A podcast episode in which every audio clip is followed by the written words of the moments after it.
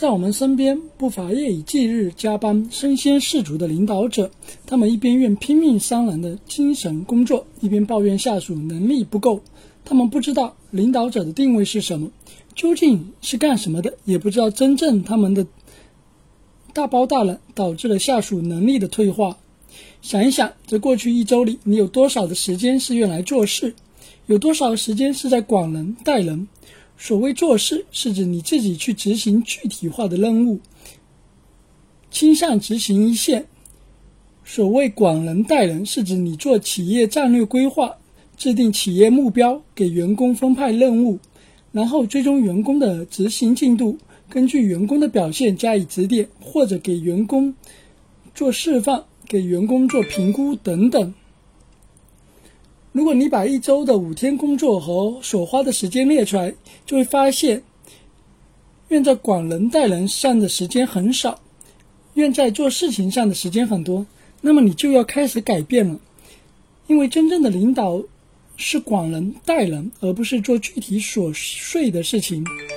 如果你把过多的时间投入到公司的琐碎事情上，就意味着你在管人带人上花的精力太少。这势必会影响你带团队的效果。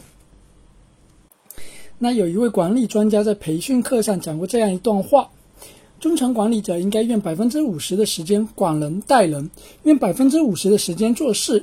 高层管理者应该用百分之八十的时间管人带人，用百分之二十的时间做事。如果你喜欢做事，无法说服自己少做事，那么你永远无法成为优秀的企业领导者，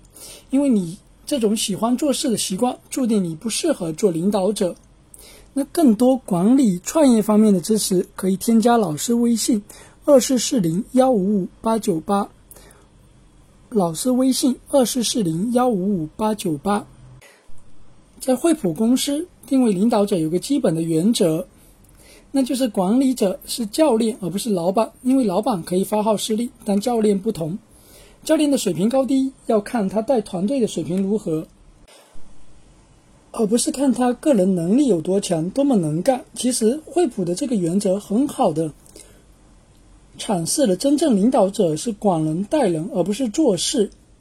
看过足球联赛、篮球联赛的人都知道，团队的整体素质、赢球的产质和最终的排名，才是一个教练水平高低的体现。因此，作为一名优秀的领导者，一定要完成自己从事指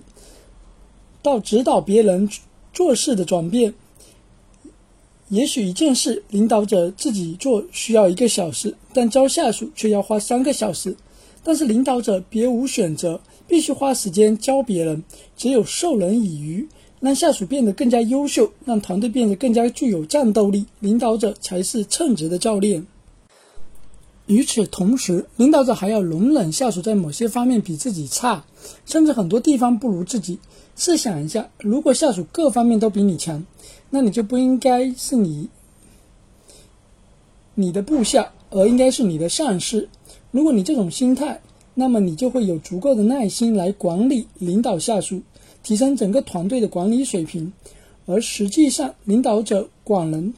带人主要表现在这样两点：第一，用规章制度管理员工，让公司在一个有秩序、有纪律的环境下运转；第二，善于用人，因为领导者是帅，帅教会用兵、用人。善于用人的领导者懂得发现下属的优点，让下属做擅长的事情，因此他们身边总是人才济济，各个下属都能在某一方面独当一面。